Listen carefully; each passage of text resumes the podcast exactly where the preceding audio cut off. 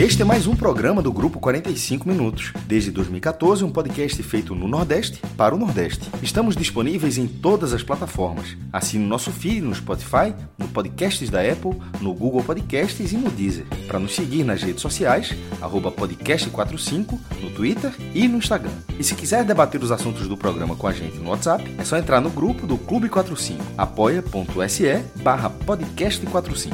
Muito obrigado pela escolha e pela confiança.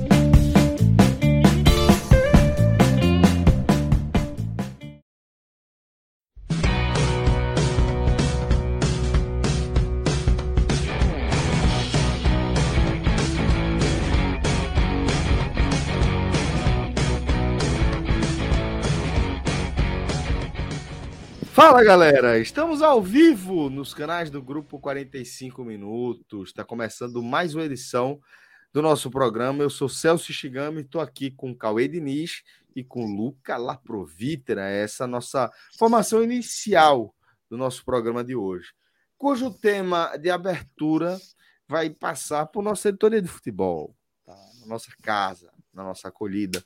A gente vai falar de Copa Libertadores da América é, e da última partida da equipe do Fortaleza, o único representante da região Nordeste é, na competição em 2023, é, porque o Fortaleza sofreu mais uma derrota diante do Cerro Portem, agora no jogo de volta, 2 a 1 para o Cerro, lá em Assunção, o jogo.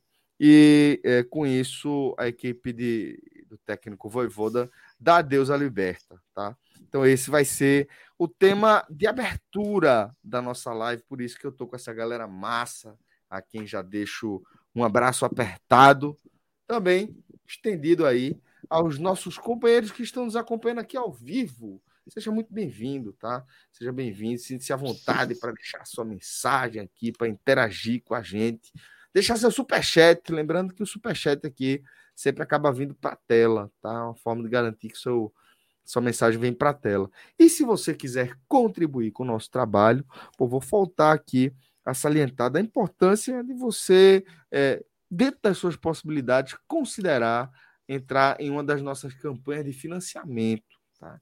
Porque ali é a forma mais previsível que a gente tem é, de organizar o nosso projeto, né? E é, programar os nossos passos, né? Porque ali é o nosso porto seguro. A gente olha ali e vê a nossa turma, a nossa galera, tá? A galera que escolhe é, contribuir com o que é possível dentro de cada realidade aí com nossos projetos. Então basta você entrar lá no Apoia-se, ao apoia.se, é, e escolher ali uma das nossas campanhas, né? apoia.se barra NA45, barra podcast 45, barra Agamenon e também barra blog de Cássio Zirpoli. Como eu falei, fundamental aí para que a gente possa se programar direitinho, bonitinho, e aí de quebra você ainda vai fazer parte de uma comunidade nervosíssima, tá? E que se multiplica com é, várias vertentes aí, de acordo com os interesses de cada, de cada grupo. É muito legal, vale a pena acompanhar também, tá? apoia.se barra NE45, barra podcast 45, barra Gamenon e barra blog de Cássio Zirpoli. Agora, vamos embora abrir a nossa pauta, porque tem muito assunto, tá? Nessa quinta-feira. Deixa eu dar um abraço aqui em Luca, lá pro Vitra, em Cauê Diniz. Tudo pronto, senhores? Como estamos? Estamos prontos aí para mais uma resenha, para mais uma análise, né? O Lucas chegou de mais um dia, mais uma jornada de trabalho, agora já está pronto aí para analisar agora, emprestar a sua análise sobre esse compromisso da equipe do Fortaleza. E nosso querido Cauê Diniz, na temática andina, está aqui com a gente também, é, geométrica. Fala, Chimba, tudo bom, meu irmão? Como é que você tá, meu velho? Tudo beleza, meu velho. Coisa boa, meu irmão. Agora há pouco a gente tava conversando de energia solar. Pois é. Vamos continuar essa conversa. Importante. Mas é o seguinte. É, eu queria, companheiro, já que a gente já estava trocando essa ideia agora há pouco, uma famosa água suja, tá? Que a gente seguisse, retomar para estar é, tá dentro da nossa abertura oficial, é, a nossa, nossa primeira conversa ali, porque estava achando bem interessante. E na sequência eu já chamo o Luca também para trazer a visão dele sobre a participação do Fortaleza na Libertadores e com foco aí principalmente nesse último jogo contra o Cerro. Mas o fato, Cauê, é que a gente conversava é, sobre, é, brevemente, né, resumidamente, sobre o que é, essa campanha do, do Fortaleza representa né, para a região, sobre o que representa para o próprio Fortaleza, e aí você estava emendando sobre como a performance do Fortaleza diante de, do, do, do Cerro no segundo jogo meio que amarra, né? Fica a sensação, amarra o que foi a campanha da, do, do Fortaleza, né? Fica a sensação de que o time poderia de fato ter ido além, mas acabou sendo vítima é, das próprias limitações, de erros que a gente vê é, sendo repetidos aí há bastante tempo. Então, feito esse resumo, Cauê, queria entregar a bola de volta para você, para você seguir a sua linha de raciocínio e é, fazer a sua, sua análise, meu irmão. Isso, Celcinho. É, quando você não vê uma classificação de um, de um brasileiro para uma segunda fase para uma etapa, na verdade, de fase de grupos do, da Libertadores, né? Que já vem sendo algo recorrente nos últimos anos, de sempre ter um que fica pelo caminho. É, se você for olhar simplesmente pelo resultado em si e pela disparidade, que foi até um pouco que eu falei na, na semana passada, talvez a gente crave o, uma decepção, uma grande decepção. Porém, se a gente for ver juntar o, o, os dois jogos e, e, ver de alguma forma como foram esses confrontos e como Fortaleza, de alguma forma, tentou sair de lá com uma classificação e poderia ter saído se fosse mais eficiente num, num dos principais calos, eu acho, do Fortaleza esse ano, nessa temporada, que é criar e não concluir, não definir o jogo para si, talvez a, a história, o enredo da nossa conversa aqui tivesse sido de uma classificação histórica, repetindo a, a classificação histórica do Fortaleza na fase de grupos do ano passado da Libertadores, quando os resultados fora de casa foram o que, os, o, o que garantiu que o clube seguisse adiante da competição. Então, hoje, o Fortaleza poderia ter tido revertido a derrota do jogo anterior, onde foi inferior que o Cerro, mas teve a oportunidade de fazer o gol e, construir, e chegar com a vantagem para o jogo de hoje. E nesse jogo de hoje, onde talvez o Cerro, é, sentado no resultado e tudo, conseguisse imprimir um jogo onde o próprio Fortaleza não tivesse muita chance, um jogo catimbado, tudo, foi bem diferente até do que eu imaginava. É, não houve, que foi o que a gente estava conversando na, na, água, na água suja, né?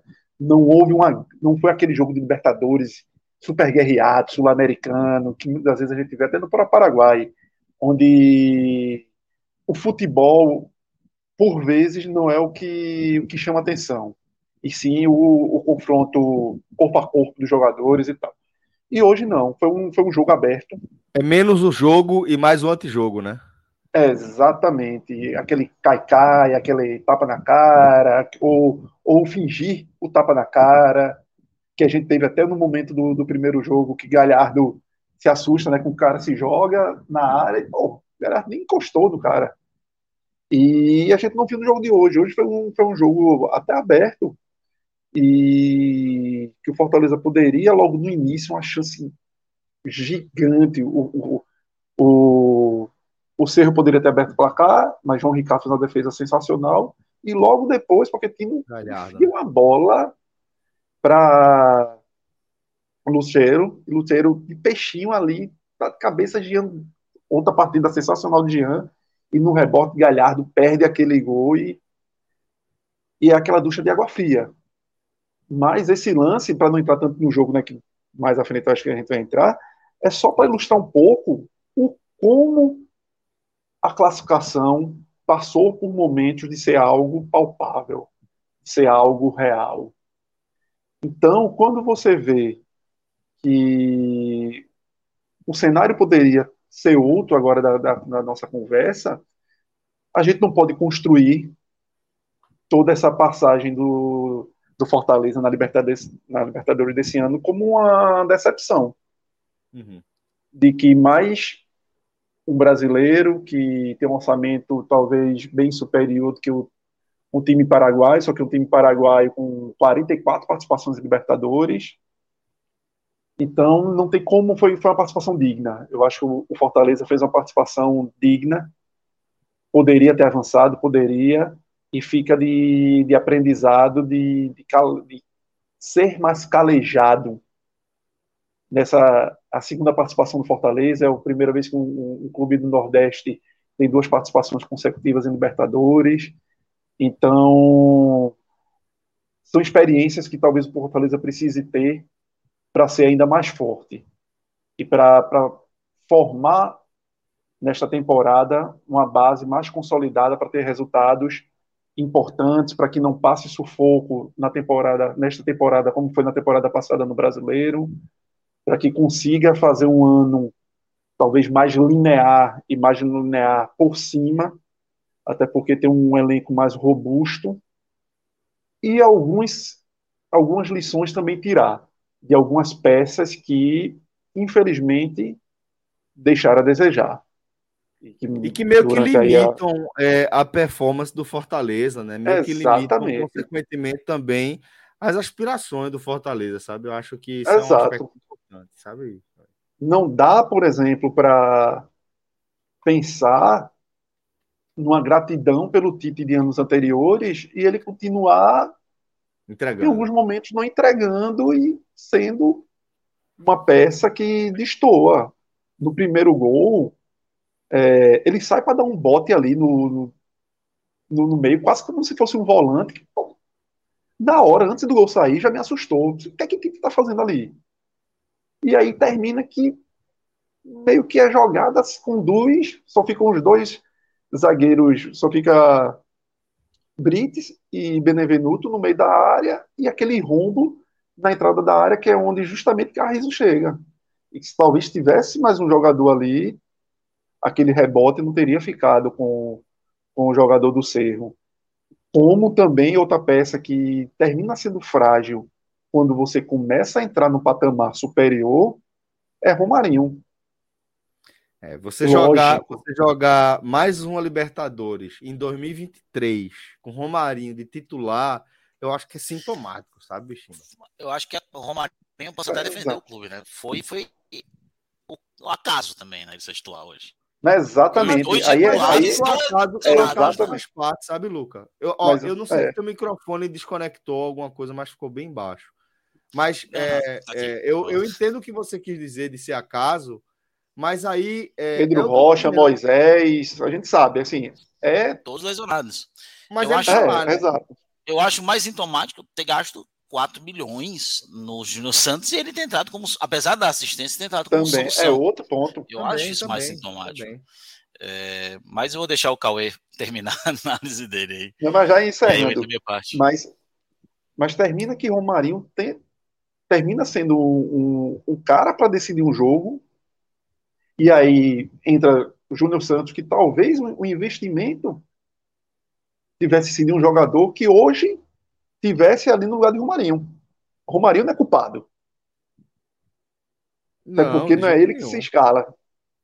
Mas como foi gasto esse investimento, essa bala na agulha que o Fortaleza teria, não era, por exemplo, para Júnior Santos ser o reserva de Romarinho. Isso. Mas o Júnior Santos, que é, foi o reforço, não é um jogador que entregue algo é de reserva que mereça né? Exatamente. E aí é como você reforça seu elenco. E soma-se ao azar incrível que aí o Fortaleza teve, porque Moisés estava voando. Temporada que Moisés fez Foda, né? é, o ano passado é, é, gigante. Uma temporada, pô, muitas vezes você, na carreira, ele era um cara que já entregava muito na Ponte Preta e tinha vindo de uma temporada na Ponte Preta do Fortaleza que meio que foi titubeante, mas diante do, de uma temporada ruim da Ponte Preta, mas que mesmo assim ele foi uma exceção positiva, e chegou no Fortaleza e só acrescentou, não só a ele, como a carreira dele. E aí você também tinha Pedro Rocha, que vinha com oscilações na carreira e que chega no Fortaleza, que também se reencontra E aí o Fortaleza dá o azar de justamente essas duas peças fundamentais ali naquele setor estarem de fora. Mas nada encobre o fato de estar Romarinho lá e de você ter gasto 4 milhões de Júnior Santos, que poderia ser justamente aquele reforço, se o dinheiro tivesse sido empregado em um jogador correto, que estaria ali, naquela vaga de Romarinho. Perfeito. Ó, a gente, é, para quem está acompanhando a gente ao vivo, tá? É, vou estar tá falando obviedade, mas estamos também é, contando agora com as companhias, gratas companhias do meu caríssimo Tiago Minhoca e também do meu irmão, o maestro Cássio Zirpoli, tá? E aí, deixa eu só explicar para vocês dois também em que momento estamos para é, que a gente possa seguir em frente. Eu pedi a Cauê uma análise inicial, tá? É, que abarcasse, que resumisse é, o, que, o que foi a campanha do Fortaleza até aqui na Libertadores, fazendo um link aí com o que foi essa última participação do Fortaleza, justamente no jogo de volta com o Cerro. E aí é, eu vou pedir para Luca fazer a análise inicial dele e depois a gente segue. De repente, a gente já pode é, é, ou entrar no jogo, ou, se o maestro e Minhoca também quiserem, fazer também uma análise de abertura de ambos. Explicado aí para todos os integrantes aqui do nosso debate. Vou seguir com o Luca Laprovitra. Luca, meu irmão, é, queria também a sua análise inicial, tá? É, desse jogo de despedida do Fortaleza da edição 2023 da Liberta, meu irmão. Boa noite a todos, né? Para quem não está com a gente ao vivo, bom dia, boa tarde, boa noite, boa madrugada, onde você estiver assistindo a gente, ouvindo, né? É, eu posso dizer que foi uma, uma desclassificação de detalhes, né? Eu não gosto nem de entrar muito nesse tema, mas os detalhes foram muito determinantes, né? Seja um pênalti perdido na ida, seja o gol feito perdido pelo Galhardo agora na volta, os detalhes eles foram muito predominantes. E uma coisa que a gente falava aqui na semana passada, que a gente falou aqui no domingo, a questão psicológica do Fortaleza novamente deixou muito a desejar. Não, não é de hoje, não, não é algo que era muito forte no ano passado e curiosamente esse ano está muito abaixo. É, mais dois gols de jogada aérea, né? mais dois gols de jogadas é, cruzadas pela lateral, é, as duas pelo lado esquerdo, né? É, mais uma vez. É, com falhas do Tite. Então é chovendo molhado apontar todas as falhas, né? É, quanto a gente, eu elogiei e acho o mercado que o Fortaleza fez em alguns sentidos muito bons. Vocês que estão agora vendo o Gagal em tela, aqui meio que de lado, espero que pelo menos esse não caia. É, é, o Fortaleza ele fez um mercado muito bom no sentido que ele trouxe ali peças que ele precisava. Trouxe três laterais, trouxe meio-campistas, Fortaleza trouxe jogadores imponentes para o ataque e ele caiu também. É, pelo menos esse aqui não levou tudo. E, mas o Fortaleza ele pecou, trouxe um goleiro, né? Confiável que foi titular e foi bem hoje, mas o Fortaleza pecou duas áreas, na minha opinião, é, na hora das contratações. E uma é uma coisa que a gente vem falando há muito tempo, que é a zaga. O Fortaleza ele tem só dois zagueiros desde 2021. O Fortaleza ano passado trouxe o Brits, jogou hoje, foi, na minha opinião, o melhor dos três. Mas o Brits não veio como zagueiro. Ele veio podendo jogar de zagueiro, mas ele não veio como zagueiro ele veio no momento que o Fortaleza não tinha mais jogadores para usar no lado direito. Tinha perdido Tinga, lesionado, só voltava em três meses, né? Depois que ele. Que o, dois meses depois que o Brits chegasse. E tinha acabado de perder o Iago Pikachu. E aí vem o Brits para cobrir isso. O Fortaleza não tinha nenhum jogador pelo lado direito até então. É, e os outros jogadores que trouxeram foi o Landázuri, né, que já foi embora, foi o Ceballos, apostas. O Fortaleza não trouxe jogador de defesa. O Fortaleza não fez uma contratação de defesa, seja de. Tudo bem, não vou considerar aqui laterais, tudo bem? Mas zagueiros e volantes, o Fortaleza não fez uma contratação de zagueiro e volante nessa janela de começo de ano. O Fortaleza liberou, nessa janela de começo de ano, Ronald para o Cuiabá, concorrente direto. Fabrício Baiano foi liberado para jogar a Série B, tudo bem. Felipe, liberado, pro, não estava sendo usado, mas foi liberado de graça para o Goiás. Jogador com quase 300 jogos pelo Fortaleza. E que, querendo ou não, é um jogador que difícil de se achar no mercado. É, zagueiros, tudo bem, o Landazzo não é zagueiro, mas meio que fazia essa função às vezes. Voltou para a LDU, voltou para Independente Del Vale. E o Fortaleza não trouxe ninguém. Hoje a gente entrou em, a gente entrou em campo. Tudo bem que os volantes não fez muita diferença, mas já durante a temporada eu acho que vai. Eu acho que o time vai sentir um, a, a, falta de volantes na temporada. O hoje só tem quatro volantes. Hoje o Fortaleza só tem Carlos Alexandre, Hércules, que entrou ali mais aberto pela direita, só Zé Wellison e Lucas Sacha. O só tem quatro volantes. E na zaga, fora os três titulares de hoje, se tivesse que trocar, é, entrava o Ceballos. O, outra opção seria o Abraão, um garoto também que tem, sei lá, não tem 20 jogos direito no profissional, talvez, se tiver muita coisa.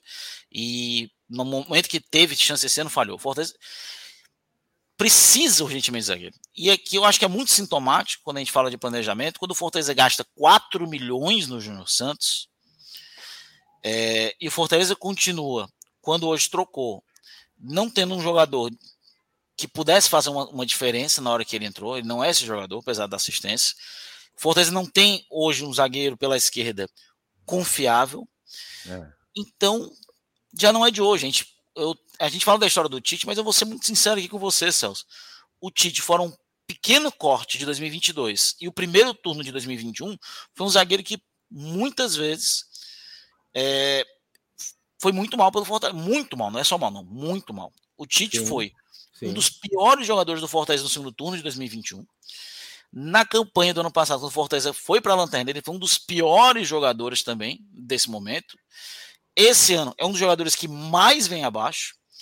Então, os recortes de bons momentos do Tite são muito curtos. Muito curtos. Eu acho que ele, ele tem um prestígio que, pelo menos, o futebol dele não entregou até hoje. Ele começa, eu acho que ele começa no Internacional, depois ele pinta aqui no Náutico, naquela leva que veio com o Derlei e tudo. É, depois ele vai para o Bahia. Não sei se ele chegou aí para o Vasco, se eu não me engano. Aí Vasco para, também. vai pelo Bahia, depois vai para a Turquia e aí ele volta para o Fortaleza, né? A volta dele ao Brasil é para Fortaleza, né? No próprio Bahia, Exatamente. ele não era um, um titular assim. De, não era unanimidade, né? Não era unanimidade, porque é, Tita é um cara, assim, é um jogador muito do, do porte físico. Precisa estar tá bem fisicamente, aquele cara que é liderança. E o problema é isso, que às vezes o cara que é liderança é, ganha espaço, né? Que é o cara que grita, é o cara que, que não, de alguma não, forma. Pois é, infelizmente é, é a voz do treinador dentro de campo. Então essas, essas figuras terminam muitas das vezes ganhando espaço e se perpetuando em alguns clubes. E, infelizmente, Tite é um jogador que há muito tempo que não tem uma entrega, sobretudo para você imaginar ser o titular de um time na Libertadores. De novo. De novo, e de novo, e de novo. Então, se, é. se por, vamos dizer que no acaso do destino e que não foi, o Fortaleza chegou na Libertadores, não foi, que é o segundo ano consecutivo que o Fortaleza trabalha para conquistar isso, isso, o Fortaleza tem que ter corrigido. Concordo. Para numa segunda oportunidade, não tá com o Tite lá.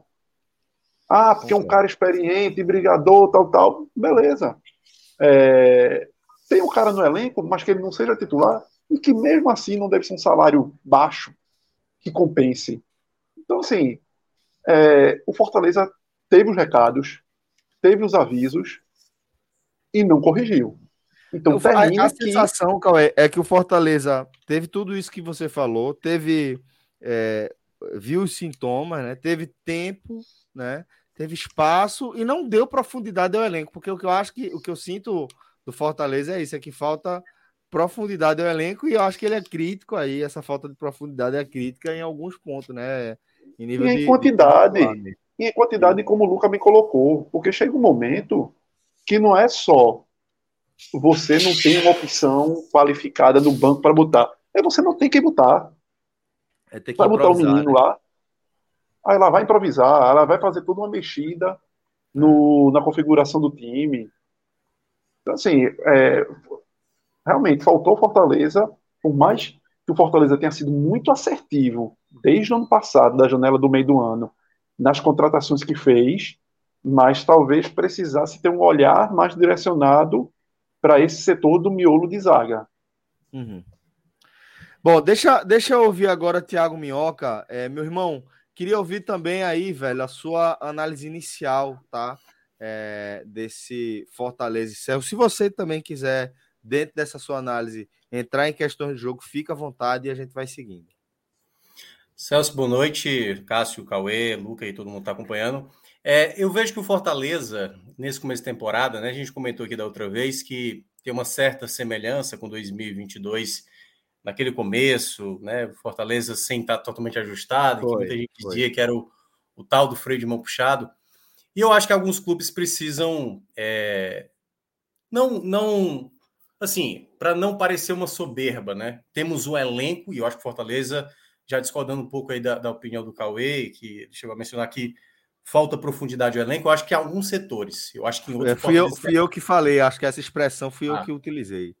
Porque eu acho que o Fortaleza fez boas aquisições no mercado. A gente pode até discutir a quantidade de atletas, mas ao mesmo tempo se você tem um elenco de 34 jogadores, que qualquer um desses jogadores é titular de uma Série A, eu não sei que é onde entra aquela parte tipo, qual é, qual é o melhor, a melhor maneira de você montar um elenco, dado que você tem condições financeiras. Você tenta mesclar com jovens, porque perceba, um jogador caro nem vai ser relacionado, entendeu? Olha a dificuldade, às vezes, de administrar um elenco que, teoricamente, a sua quarta, quinta opção. Por exemplo, o Fortaleza hoje está sem o Moisés e sem o Pedro Rocha. Se eles voltam, Pedro Rocha vai demorar mais tempo. O Moisés tá, tá, já está para voltar. Alguém vai sobrar. É o Romarinho que vai sobrar, é o Júnior Santos que vai sobrar. São jogadores que recebem uma boa quantidade. Fortaleza paga muito bem, honra exatamente isso. Mas aí você precisa administrar também essa questão do elenco. Então, não acho que a questão seja profundidade especificamente do elenco, embora, que aí eu já pegando que tanto o Cauê como o Luca mencionaram, em alguns setores, para mim, foi o ponto mais grave, né? É claro que a eliminação de hoje, como o Luca mencionou, são esses contextos de jogo para um jogo de mata-mata, os 180 minutos, o que o Fortaleza fez na Arena Castelão na quinta-feira passada. A chance se abriu para você ali na penalidade, você perde e aí o jogo se torna o que se tornou. No segundo jogo, a mesma coisa, um jogo bem mais complicado. Abre-se a possibilidade, o lance do Lucero, a sequência ali com o Galhardo, perde a chance, não faz, e aí depois o, a equipe do Cerro acaba abrindo o placar. Esse tipo de situação, Celso, eu, eu, eu até gostaria de debater mais o pós, né? O que é que o Fortaleza vai saber lidar com essa eliminação da Libertadores? Porque todas as equipes, né? Eu acho que principalmente as nordestinas, quando vão disputar a Libertadores, a gente tem de maneira mais palpável, né? O Bahia em 89, o Sport em 2009 e o Fortaleza agora esses dois últimos anos. Quando o cara chega lá, o cara quer viver aquilo quer viver aquilo, sabe que vai estar enfrentando as melhores equipes aqui da América do Sul. Fortaleza, no ano passado, enfrentou o Colo-Colo, assim como o Sport também enfrentou o Colo-Colo, é, enfrentou o River Plate. Eu acho que para quem foi no, na Arena Castelão acompanhar aquele Fortaleza e River Plate, Fortaleza empatou, mas foi um jogo absurdo do Fortaleza, foi melhor e, e isso está gravado na história do clube, do, do torcedor que foi ao estádio. Então, essa experiência dava para perceber até mesmo comentário, tipo assim, não, e a gente, quando chegar na fase de grupos, pode pegar um time brasileiro, pode ser Flamengo, pode ser Palmeiras, mas para isso a realidade tem que acontecer. E o, o, grande problema do Fortaleza, nesses 180 minutos contra o Cerro, foi a falta de aproveitar essas janelas, porque, e aí é um problema que eu digo do começo da temporada. Essa, essa passagem do Fortaleza nessa fase preliminar da Libertadores, ela tá atrelada a esse começo claudicante do Fortaleza, porque até mesmo eu, eu fiz muita ressalva daquele jogo do Bahia, porque talvez o jogo do Bahia tenha sido o jogo mais, dentre os relevantes que o Fortaleza já enfrentou na rodada, o saldo mais positivo. Só que entra nessa equação da avaliação daquele bom jogo do Fortaleza o contexto Bahia. A gente do não Bahia, pode esquecer né? isso. Que o Bahia está vivendo né, o começo de pior possível de uma temporada em muitos anos, né? Com, e tendo muito, muito investimento. Então, aquele contexto, quando você tira o jogo do Bahia, você vê que tem muita partida abaixo do que esse elenco é capaz e do que o Voivoda é capaz de montar como equipe. Então, eu acho que o grande problema é esse. E que, e aí vai já falando do que pode vir pela, pela frente, o Fortaleza vai ter que dar respostas imediatas. O Fortaleza vai ter o duelo contra o Ferroviário no domingo, e se for eliminado pelo Ferroviário, já se torna um efeito pressão maior e vai começar a ter uma relação de contestações com o atual elenco, que aí volto a falar e vou falar até de maneira antecipada. O elenco está bem montado, certo? Com ressalvas no sistema defensivo, como o Luke e o Cauê mencionaram. Mas uh, o Fortaleza precisa se acertar como time dentro de campo. Não adianta você ter excelentes jogadores se você não consegue ter a combinação. Perceba, hoje, no jogo de hoje, o Voivoda estabeleceu um trio que ele sequer tinha jogado em nenhum momento da temporada. Romarinho, Galhardo e Luceiro. E na, de uma certa maneira, até ok ali no começo do jogo, mas ao longo do jogo você percebia que o grande problema do Fortaleza, que eu acho que foi o grande erro do Voivoda na volta do intervalo, ele pensar no Pikachu, né? Ele, não, vou fazer agora o 3-5-2 e trazer o Pikachu. O Pikachu é um jogador que tá pior nesse começo de temporada. Não deveria ter oportunidade. Passou-se 15 minutos do segundo tempo, o Fortaleza não criou uma chance real no segundo tempo, quando perdia por 1 a 0. Ou seja, nem sequer se colocava no jogo. Então, eu acho que nesse ponto, e o Voivoda, às vezes, nesses momentos de mais. É, quando o time não está respondendo, às vezes ele está insistindo em jogador que não está bem. Foi assim no ano passado, com o Tite, todo jogo falhando e tal. Agora com o Pikachu, que não está bem. E eu acho que dá para ter um tempo. Por exemplo, o Tinga talvez fosse titular hoje e não o Brits, se o Tinga tivesse à, disposição e não tivesse machucado. E ainda, te, ainda juntou esse fator. O Dudu, que seria o reserva imediato, também se lesiona.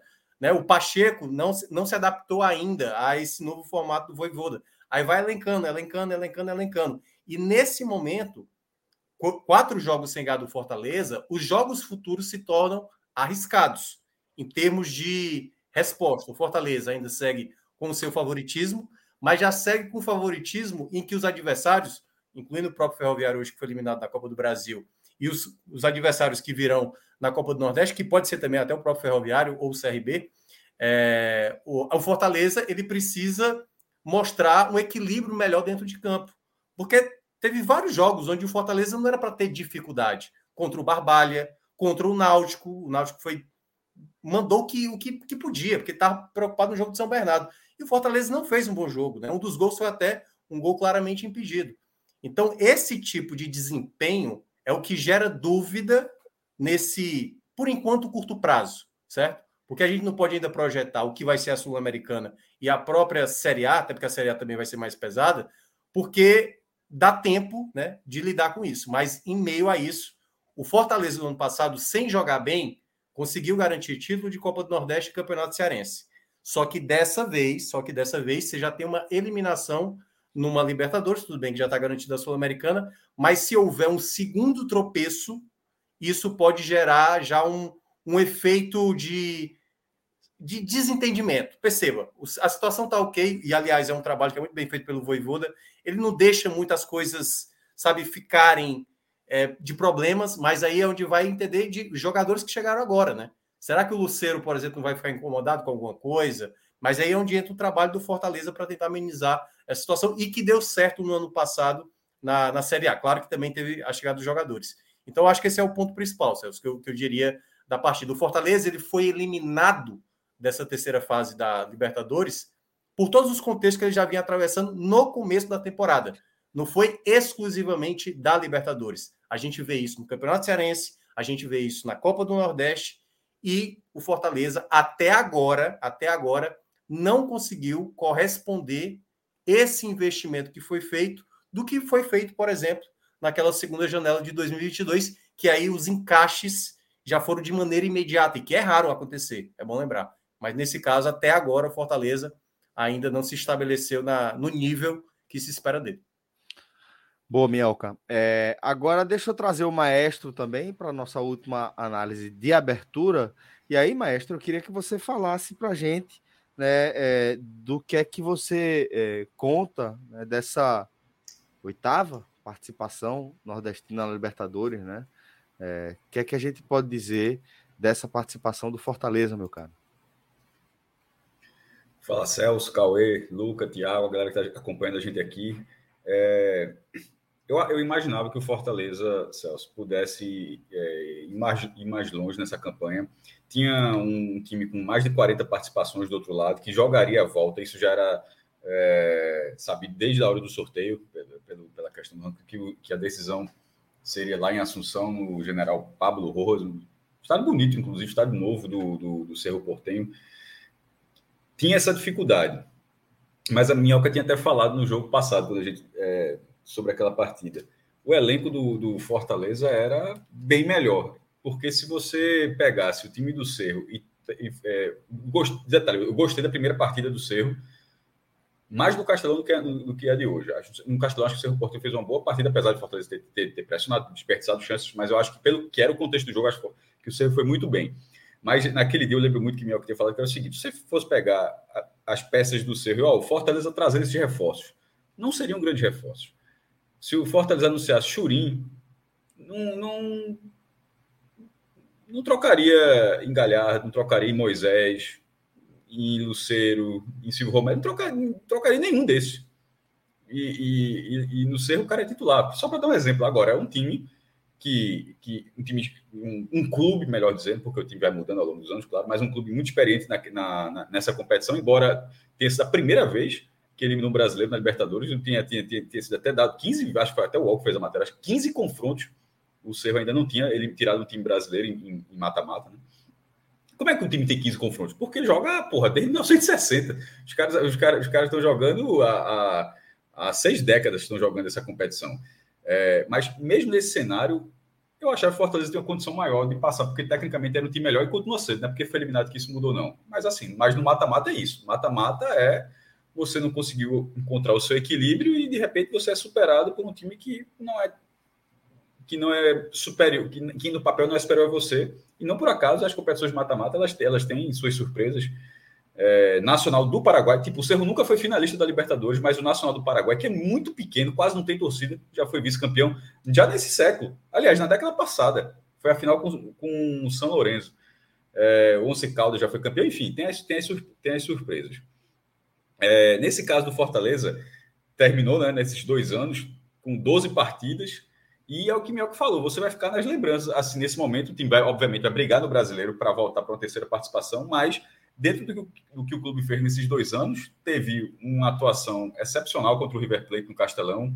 É, a vitória do jeito que foi precisando ganhar para classificar em cima do Colo-Colo, lá no estado do Colo-Colo, sobre o Alianza é, a, a, goleada, porque você tem um registro de uma goleada na Libertadores sobre o, Mal, sobre o Maldonado, o mata-mata contra o Estudiantes, que é um time tetracampeão da Libertadores, ou seja, tem jogos interessantíssimos assim que o Fortaleza fez nesses dois anos, é, mas eu acho que saiu cedo.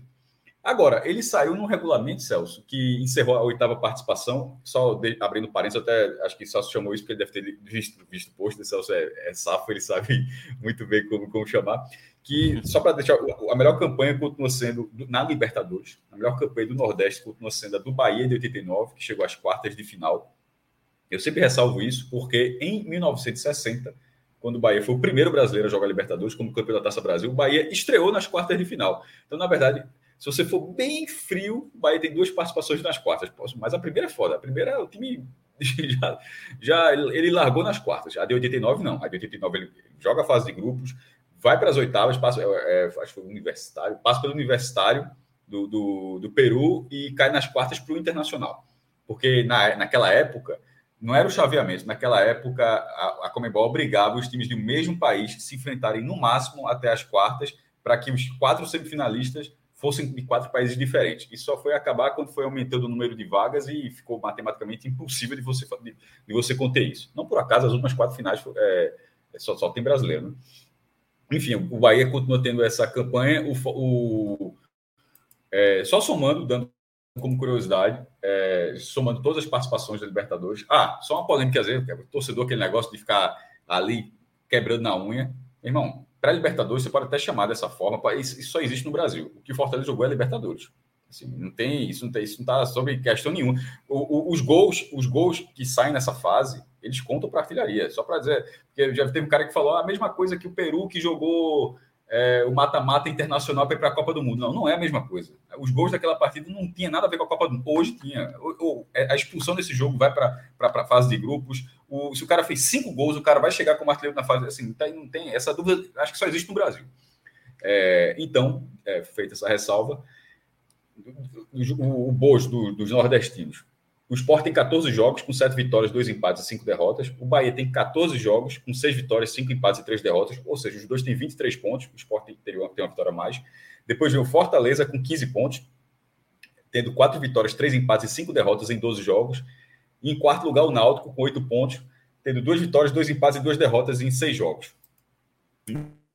Na época, no campeonato, o Náutico também 18 pontos, não, porque o Náutico perdeu os pontos de uma vitória, só para deixar por causa da, da, de um problema que teve, mas assim, dentro do que foi o resultado do campo, foi isso aí. E agora, Celso, antes de vai analisar os destaques do Fortaleza, mas só para encerrar essa minha participação mais dessa questão estatística e numérica, que o Fortaleza vai para vai a Sul-Americana. Primeiro, é preciso dizer que o Fortaleza deixou. É, ganhou 600 mil dólares nessa participação, isso dá 3 milhões e 200 mil reais, assim. E como vai para a Sul-Americana, ele vai ganhar a cota cheia da Sul-Americana, que é a cota da fase de grupos, que dá 900 mil dólares, e isso é 4 milhões e 700 mil reais. Ou seja, a eliminação do Fortaleza. Veja, a classificação teria dado 15 milhões, tá? Essa, pelo amor de Deus. Mas a eliminação do Fortaleza rendeu 4 milhões e 700 mil reais. Ou seja, o Fortaleza jogou hoje. É, ele, ele entrou em campo, tipo, tinha dois, tinha dois caminhos para conseguir continuar disputando jogos internacionais ainda em 2023. E nessa Sul-Americana tem uma curiosidade. É, por esse caminho torto de você ter vindo da Libertadores, é a primeira vez que isso acontece, do Nordeste. Se bem que já tiveram vários caminhos tortos aqui, né? É, o esporte foi rebaixado, foi bater, foi, foi bater na o cara jogando a Copa E aquela teve, teve o olho de Tandera, né? A visão ainda alcança ali. É, então, assim, na verdade já foram várias classificações dessa forma, Celso. Mas com essa classificação do Fortaleza, o Nordeste chega a. Veja, veja só, 15 anos consecutivos tendo pelo menos um representante na Copa Sul-Americana. Até 2009, a participação internacional do Nordeste era algo raríssimo.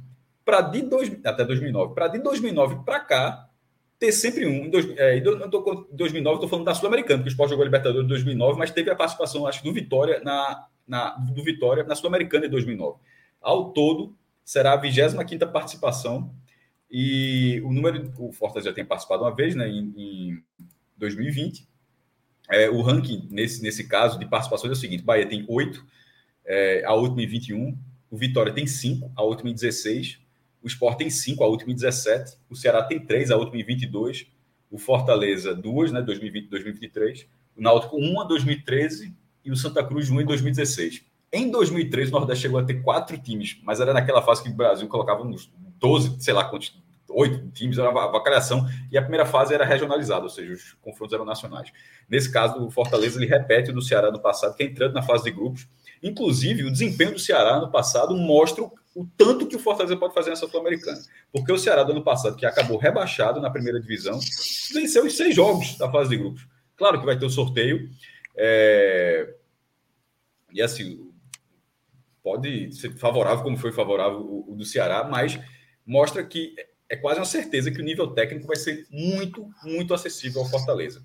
Então, e, e, e, ao contrário do ano passado, que só o primeiro colocado passava, dessa vez o segundo vai passar também, tá? Ele vai passar e vai fazer um playoff contra o terceiro lugar da fase de grupos da Libertadores. Ou seja, vai Como na Liga uma, Europa. É, é a Liga tipo a Liga Europa. Ou seja, o mata-mata da Sul-Americana até no passado, ele, ele era assim: fase de grupos, oitavas. Agora vai ser assim: continua tendo a fase de grupos, o líder vai para as oitavas e o segundo vai para 16 avos de final, que é esse, que é esse playoff é a, o que a Conference faz lá na Europa. E tem um dado interessante, Cássio, que quando o Vitória jogou a Sul-Americana em 2009 e o Sport a Libertadores em 2009, eram 10 anos sem um time liber, é, nordestino em qualquer competição sul-americana. É muito raro. O último tinha sido CSA, na vice-campeão da Comebol contra o Talheres. E veja só, e naqueles anos foram, é, foram, na verdade, foram três anos seguidos e os campeões porque regionais. A vaga do, porque a vaga era via Copa do Nordeste. Em, em 97 foi o Vitória, é, foi na pelo Lanús. Aí em 98 o América de Natal. É, e o Sampaio, o Sampaio pela Copa Norte. Isso, é isso que eu ia dizer. É, justamente, o jogo foi América de Natal e Sampaio, inclusive, porque acho que foi exatamente esse jogo. Porque o Sampaio ele se classificou como, nessa época para a CBF. Maranhão e Piauí eram da região norte. Era um absurdo. Maranhão e Piauí eram da região norte. E só foi, e só foi, só mudou em 2015, que aí a Copa do Nordeste virou o Nordeste completo e 99 CCA. Então, como eu falei, era muito raro e o Luca lembrou, lembrou bem, ou seja, foram 10 anos e depois desses 10 anos engatou aí 15 anos seguidos de Sula, com três, além das três Libertadores, né? A do Esporte em 2009 e a do Fortaleza em 2022, 2003. Então mudou muito. Então, assim como o Fortaleza fez esses jogos internacionais nesses, é, nesses últimos anos, inclusive na, em próprio 2020, quando jogou com o Independiente, é o maior campeão da Libertadores, continuará. O, a ressalva para. Porque tem, é porque o calendário vai continuar cheio, tá? Assim, a Sul-Americana é fase de grupos. Os seis jogos que fará a Libertadores fará na Sul-Americana, então o calendário do Fortaleza ele pode seguir um pouco o que foi a dureza do calendário do ano passado. Mas isso é uma conversa mais para frente, mas só para dizer assim que é, tem a contrapartida também, porque vai ter que jogar. Boa. É, então agora a gente vai fazer o seguinte: é, a gente ainda vai trazer rapidamente o debate sobre a Sul-Americana, né? Para que Minhoca possa explicar um pouquinho essa situação, mas eu vou pedir para a gente amarrar agora a nossa, é, nossas análises sobre a Libertadores. E aí eu vou pedir para Cauê Diniz trazer a leitura dele do jogo. Cauê, meu irmão, queria que você contasse para a gente agora a história né, desse último capítulo do Fluminense é, na Libertadores em sua edição Fortaleza. 2023. Perdão, do Fortaleza. Fortaleza. do Fortaleza é, em sua na Libertadores em sua edição 2023, meu irmão. Como já foi muito falado aí, foram realmente esses detalhes que, que terminaram mudando toda essa história, né? Se o pênalti do primeiro jogo tivesse entrado, se Luteiro tivesse acertado a cabeçada, ou se Galhardo tivesse minimamente empurrado a bola ali aos, cinco, aos seis minutos no primeiro tempo, teria sido outra história. E, e aí, o Cerro, naquela trocação inicial do jogo, conseguiu, uma bobeira defensiva, que já que até mencionei já aí, de, do Fortaleza, de, o avanço de Tite, que deixou o um buraco ali atrás, e minimamente Fortaleza não conseguiu fazer o, o setor, o balanço defensivo. Depois daquele gol, o Fortaleza se abateu muito e não conseguiu realmente reagir. E na volta para o segundo tempo, pica, a, todas as modificações que, que o treinador fez, você não viu, talvez Caleb tenha dado alguma contribuição, mas você não viu uma contribuição positiva de Pikachu, quando ele fez a modificação, que ele trocou já ali aos, aos 26, se eu não me engano, ele troca a dupla de ataque, Galhardo e, e Luceiro, por, pelos outros dois, por Romero e por, por Júnior, simplesmente o Fortaleza estancou. O Fortaleza não conseguiu mais produzir ofensivamente, só veio criar uma chance de gol lá aos 44. Então, hoje, as peças não contribuíram, quem entrou não contribuiu, e talvez até as, as escolhas de Voivoda, ao meu ver, não. Eu não teria feito, por exemplo, eu não teria colocado o Romero em campo. Porque é um cara que, por mais que você precise da vitória, por mais que você precise do gol e seja um centroavante, mas talvez seja um cara que, para o, o estilo de jogo que o Fortaleza precisava imprimir ali no momento, não fosse ele a peça ideal. E Galhardo ali, de alguma forma, chega a ser o cara, que é quando a gente chegar os, os destaques negativos, que simplesmente, se você achar quem poderia ter decidido esse confronto e colocado a Fortaleza na fase de grupos, esse cara foi Galhardo por mais que Jean tenha tido uma partida, uma segunda partida é, bastante ok, na primeira foi sensacional, mas foram bolas nas quais era muito mais para o atacante. E aí Galhardo, de novo, foi o cara que não resolveu a parada. E aí, como eu falei, fica muito como lição para, na primeira intervenção, como para o ano do Fortaleza.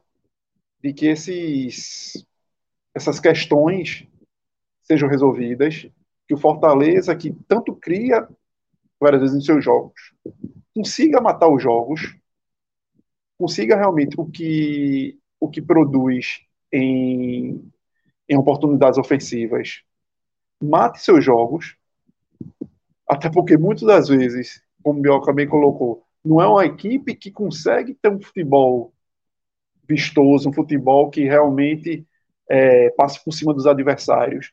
Mas como nesse primeiro contexto de ano, nesse primeiro trimestre de ano, pelo calendário, pelo calendário termina pegando equipes, é, lógico, com exceções, mas equipes menores e inferiores tecnicamente, então é natural que seja superior a essas equipes, e até em volume de jogo e em chances.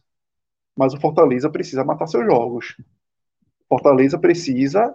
Não, não tem porquê o Fortaleza ter deixado para resolver com o, o, Deportivo, o Deportivo Maldonado somente quase aos 40 do segundo tempo, tendo placado de, de 1 a 0 magro, podendo tomar. Lógico, o Deportivo Maldonado mal chegou, mas poderia ter chegado ao acaso. E isso é muito da campanha do Fortaleza nesse ano. De, e que já tinha sido um pouco no passado, desse meio que jogar por gasto, meio que não está se encontrando, na verdade, no que já era, ou de alguma forma está se encontrando. A gente tem que dar os descontos, tem que dar das peças que não se tem. Você, lógico, Moisés, pelo que fez ano passado, esse ano seria fundamental, poderia ser estar destoando muito positivamente e, e ter contribuído muito para a classificação da equipe à fase seguinte da, da Libertadores. Pedro Rocha também, não tem o Tinga lá atrás, mas são recados que o Fortaleza vem tendo, que já teve o ano passado, e que para ter um ano mais tranquilo, mais linear positivamente, vai ser necessário esses ajustes. Para não sofrer e, de novo, não entrar certos cheques ao, ao, comando de Voivoda são desnecessários. Mas o, o Fortaleza precisa se precaver para sofrer menos e consolidar esse seu crescimento enquanto clube.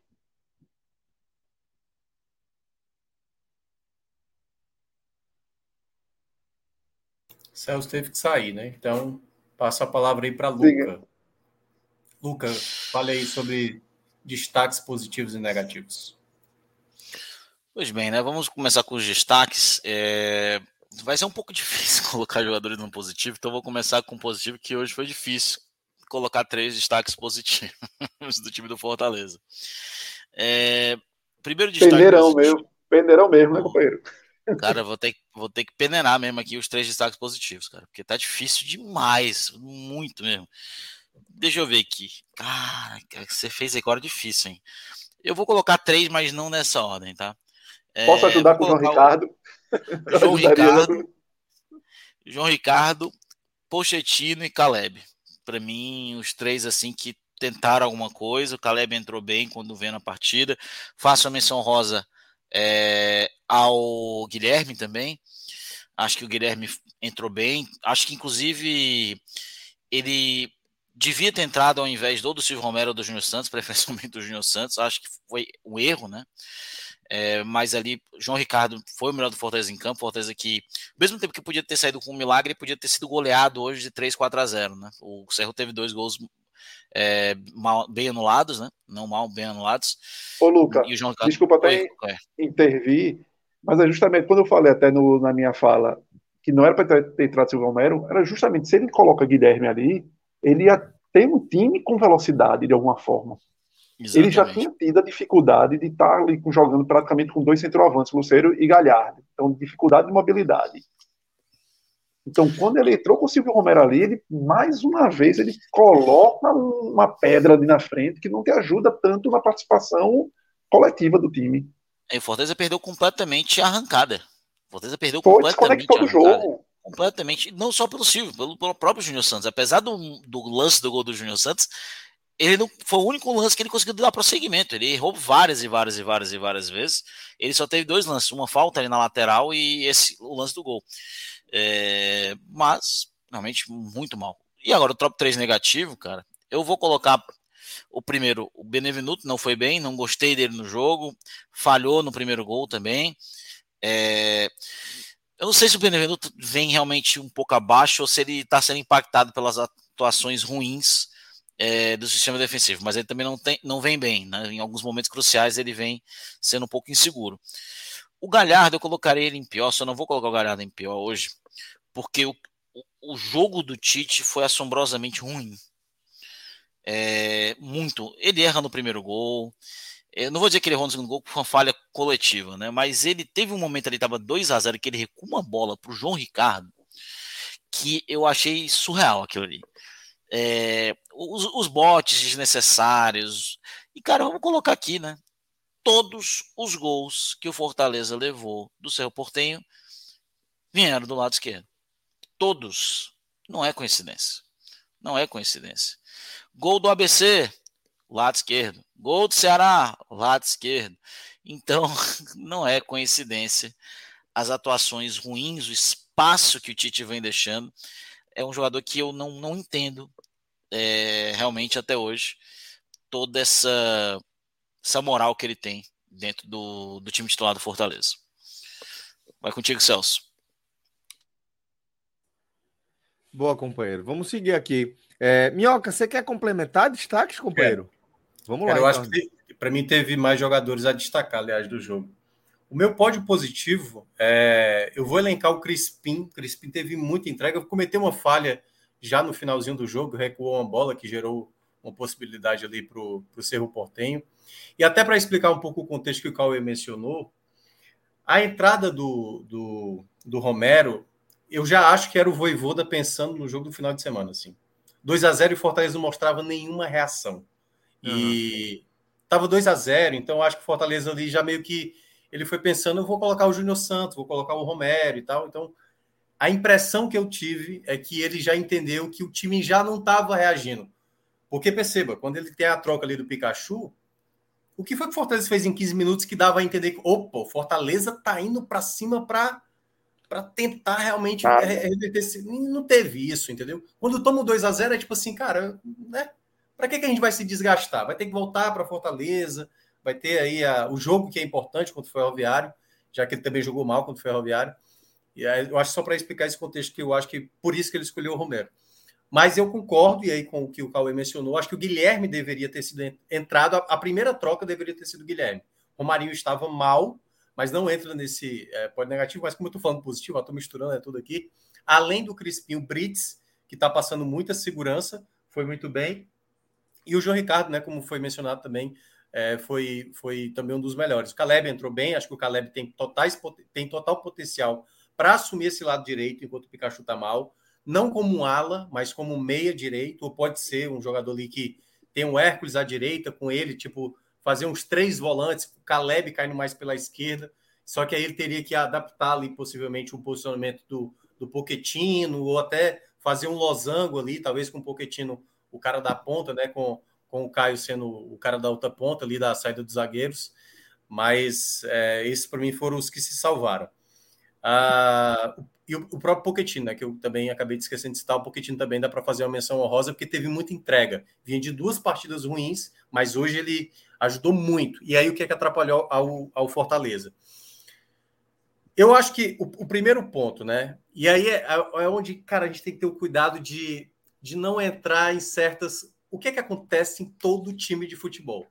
O cara que é mais cobrado é o cara que já estava, e não o cara que chega. Porque o cara que chega, ele ainda tem um crédito, porque ele chegou agora. Embora, dependendo do jogador que chega. Ainda tem um cheque especial para gastar. Por exemplo, tem, tem, um, tem, jogador que chega que já é odiado, como é o caso do Júnior Santos. O cara não gosta e tal, então qualquer coisa que ele vai fazer, aí o pessoal vai ter a crítica. Mas tem jogador, por exemplo, e aí é um dos que eu vou listar no meu top 3. O Lucero jogou mal a partida. O que o Cauê mencionou, quando o Romero entra e é uma pedra, o Lucero, para mim, ele teve muita dificuldade no Muito. jogo. E ele perde, para mim, a primeira cabeçada, de fato, talvez ele achava que a cabeçada seria suficiente, mas tudo bem, mérito para o Jean, não foi uma cabeçada tão no canto. Mas a segunda foi um passe do Galhardo, em que ele poderia ter colocado, recolocado o Fortaleza, pelo menos para tentar imaginar uma possibilidade do jogo, tentar ainda ter uma possibilidade. Assim, uma chance real, entendeu? E ele perdeu de novo uma chance, entendeu? Das vezes em que Galhardo, e aí é, é basicamente para mim a dupla, assim. Galhardo e Luceiro juntos, juntos, perdeu, perdeu possibilidades de recolocar o Fortaleza para situação. E eu vou colocar o Luceiro nesse meu top, no, no meu pódio negativo. Ainda acho que o Luceiro está com muita dificuldade de adaptação. Está fazendo gol, isso é verdade, jogador vivo de fazer gol, mas às vezes é da dinâmica do jogo, da dinâmica do jogo. Então, para mim, o Luceiro entra nesse top 3, né? Vai na terceira colocação. O Pikachu sequer deveria ter entrado. É sério, eu contei em cinco minutos. O Pikachu teve quatro erros seguidos. Aí eu falei, para que colocar um jogador que está em uma fase que não dá sequência à jogada ofensiva? Ele não estava dando sequência. passe errado, bote errado. Então, assim, é um jogador que não deveria ser escolhido para um contexto que era do segundo tempo. O que é que eu tenho que fazer? Já estou perdendo de 2 a 0 no agregado. Eu preciso ir para o tudo ou nada. E é com um jogador que está vivendo uma péssima fase, como é o Pikachu. Então, acho que o Voivoda errou muito e ele não agregou nada. Passou-se vários minutos. Quando o Fortaleza toma o segundo gol, é que aí realmente o jogo já tinha ido para o espaço. E aí, terceiro, eu vou ficar com o Benevenuto. O primeiro, eu vou ficar o Benevenuto, né? Que está passando muita insegurança. Como disse o, o Luca, não é só ele, é o sistema defensivo por um modo completo. O Tite também daria para fazer a menção, mas eu acho que o Tite ainda prevalece em duelos. Mas hoje o Tite voltou a cometer essas falhas de excesso de confiança. Esse passo que o Luca mencionou, que ele deu para o João Ricardo, é foi ridículo. bizonho. É ridículo. Foi bizonho. Aquilo ali lembrou muito, por exemplo, o que o Fortaleza passou contra o Estudiantes ano passado, na falha, por exemplo, do Marcelo Boeck. Você está jogando uma Libertadores e o zagueiro acha que dá um passe de lado ali, como se fosse uma coisa totalmente sabe, um, um, campeonato qualquer, é Libertadores, tem que, ser, tem que jogar mais sério. E o Tite, às vezes, tem esse excesso de confiança e muitas vezes ele erra. Mas volta a ressaltar. Acho até, e aí eu vou ser até um pouco ousado e acho que o Luca vai discordar. Eu acho que hoje ele é o melhor zagueiro do, Ceará, do, do Fortaleza. Acho que ele tem sido o zagueiro que tem passado um pouco mais de regularidade naquilo que ele sabe fazer. Que é, ah, vamos lá, defender ele tem certa dificuldade. Mas mesmo ele, ele cometendo esses erros, e ele tem cometido erros, eu acho que o Benevenuto está pior naquilo que ele pode exercer. O Brits, que é o talvez o, o zagueiro que consiga conciliar melhor, mas eu, acabei não colocando na média da, da, avaliação porque ele jogou poucos jogos, né? O Brits teve vários problemas, lesão, suspensão, teve expulsão e tudo mais. Então ele ficou muitos jogos de fora. Mas, na soma geral, a defesa ainda é um grande problema e o Fortaleza precisa contratar, além de zagueiro, como disse o Luca, volante, já que depois da saída do Ronald não foi substituído e até 3 de abril, viu? Muita gente acha que é 4 de abril o fechamento da janela, mas foi antecipado um dia, né? Que era dia 11 o começo, foi para o dia 10 de janeiro e o final não é mais 4 de abril, é 3 de abril. Boa. É, se a gente não tiver nada mais a acrescentar sobre os destaques, eu queria só que a gente finalizasse a análise sobre Fortaleza, é, trazendo agora a, a, é, a, a, lembrança né, de que a, disputa né, da terceira fase, a eliminação nessa terceira fase da Libertadores é, em 2023 garantiu à equipe do Fortaleza uma vaga na fase de grupos da Sul-Americana ainda deste ano, tá? como a gente já falou aqui em alguns momentos. Então, é como o próprio Minhoca já havia destacado a importância de a gente também olhar para frente aqui na nossa análise, vou convidá-lo, Minhoca, a fazer isso a partir dessa, dessa Sul-Americana. Explica para a gente um pouco melhor esse contexto, é, como o Fortaleza vai né, para essa segunda competição é, é, continental né, na temporada. É, o Cássio já, já, adiantou aí algumas mudanças que a gente vai ter para essa temporada, né? O primeiro colocado avança diretamente para as oitavas de final da fase de grupos, e o segundo vai disputar um playoff contra os terceiros da fase de grupos da Libertadores. Então, aqueles terceiros que enfrentavam os primeiros da Sul-Americana, não, vão enfrentar agora os segundos. É um playoff antes das oitavas de final, de fato. E lembrando que as equipes da Sul-Americana, e o caso onde o Fortaleza, se assim for avançar, ele vai decidir o jogo em casa. Então, isso é garantido. E aí, até pegar aqui a tuitada, aproveitar. Quem é que está na técnica hoje aí? É.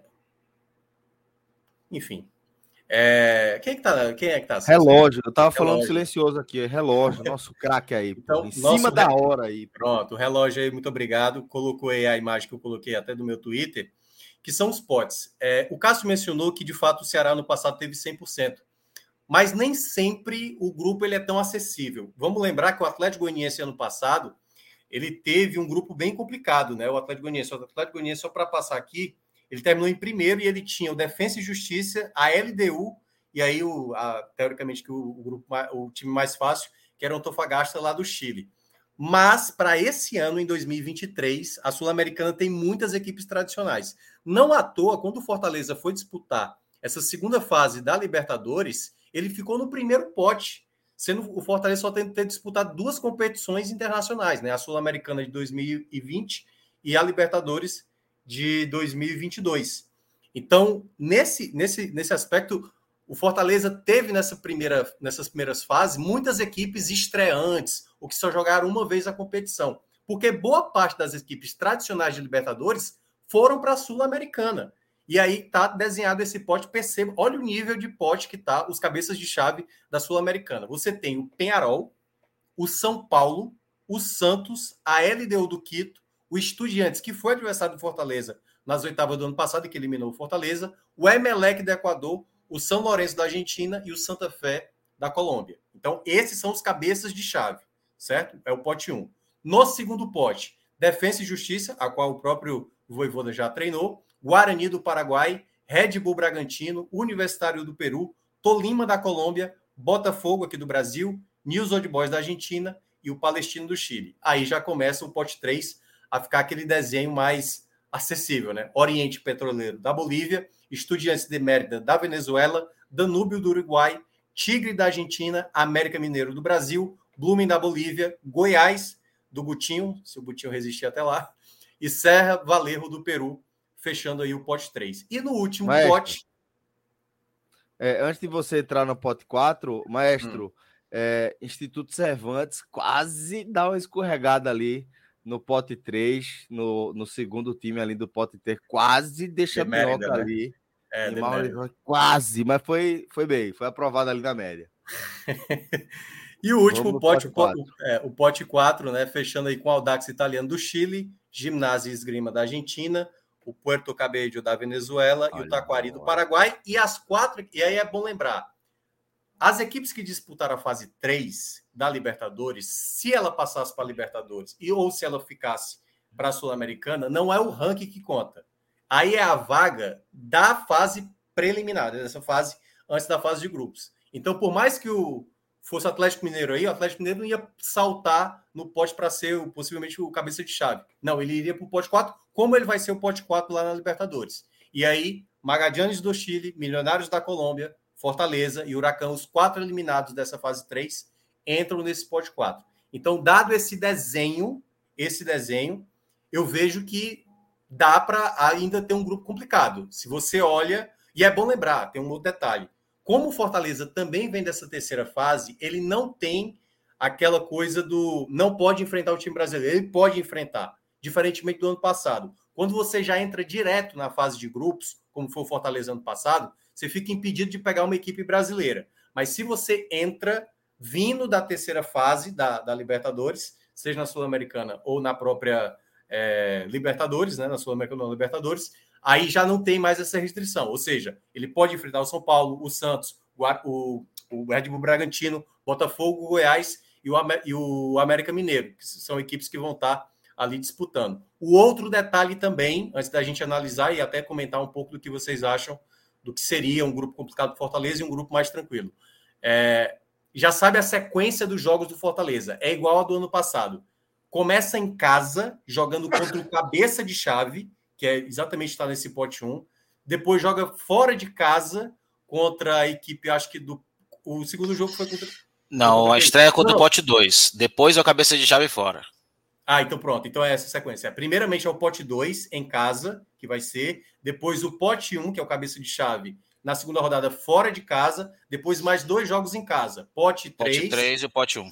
Depois o pote 1. Um. Aí termina com o pote é, 3 jogando fora de casa. E a última rodada fechando contra a equipe que ele estreou, né? Que é a equipe do pote 2. Então a sequência é casa, fora, casa, casa, fora, fora, que é uma. Eu acho uma bizarrice da Comebol ela prioriza que a equipe que é cabeça de chave termine as duas últimas rodadas jogando como mandante e a equipe do pote 4 joga como visitante.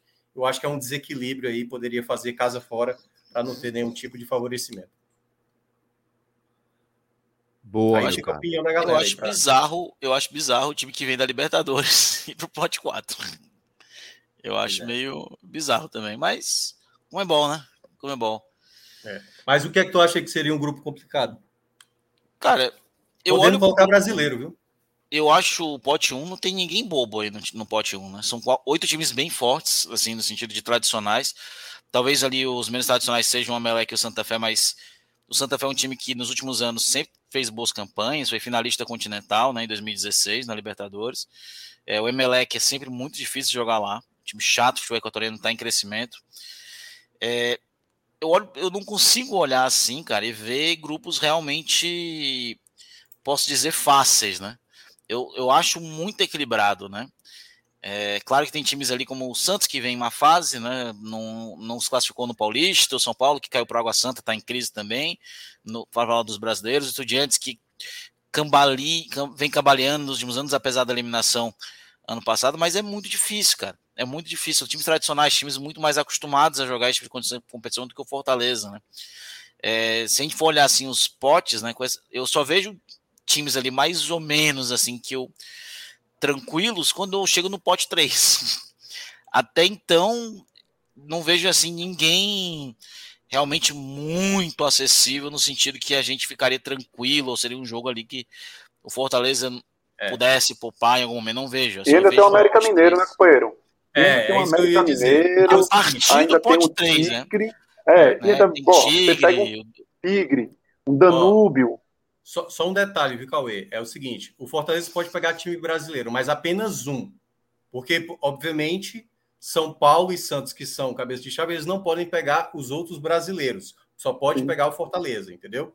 Então não pode ter um grupo, por exemplo, com três brasileiros. O máximo é dois, Fortaleza e mais alguém, por exemplo, certo? E aí o, o, que eu acho que seria o grupo pior para Fortaleza, assim, LDU, certo? Eu acho que a LDU ia ser muito chato. Jogar na altitude é muito chato.